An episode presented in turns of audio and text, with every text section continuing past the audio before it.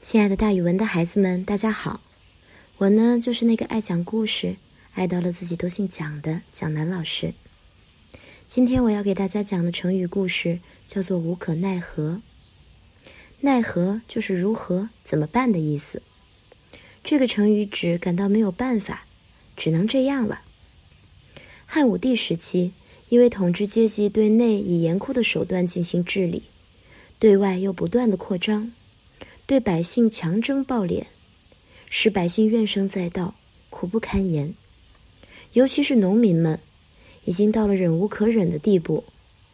他们纷纷起义，起义的队伍大的数千人，小的几百人。他们自立旗号，攻打城池，夺取武器，释放死囚，杀官员，在乡里抢劫富豪，救济农民，响应者不计其数。如此大规模的起义震惊了当时的皇帝和朝中大臣，他们都很害怕，急忙调兵遣将，派重兵去武力镇压。然而起义的队伍却越战越勇，有不可阻挡之势。皇帝和大臣们一看就慌了，只能调集了更多的军队，执行残酷的杀戮政策，一下子杀了一万多人。还杀了给起义军运送粮食的几千人，这样闹腾了几年，才捕获了一些起义军首领。但是那些被打散的起义者和没被杀死的人，又重新聚集起来，占领山岭和水乡，使水陆交通堵塞。他们往往成帮结伙的袭击官军，闹得声势很大。统治者心中既恨又怕。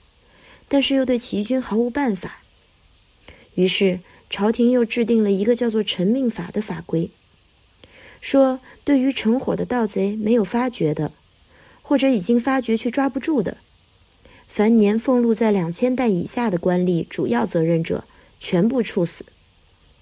从这以后，小官吏怕杀头，虽然有农民起义者，也不敢揭发他们，怕揭发了也抓不住人，自己触犯法律。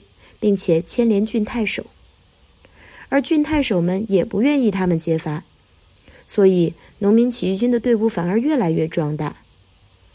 无可奈何这句成语就出自于此，在这个故事里就用来形容统治者对农民恨之入骨，千方百计想消灭他们，但非但没有消灭起义军，起义军人数却越来越多，越战越勇，统治者对此只能怀恨在心中。却毫无办法，这个毫无办法就是无可奈何了。好了，孩子们，今天的成语故事就给大家讲到这儿，蒋老师跟大家明天见哦。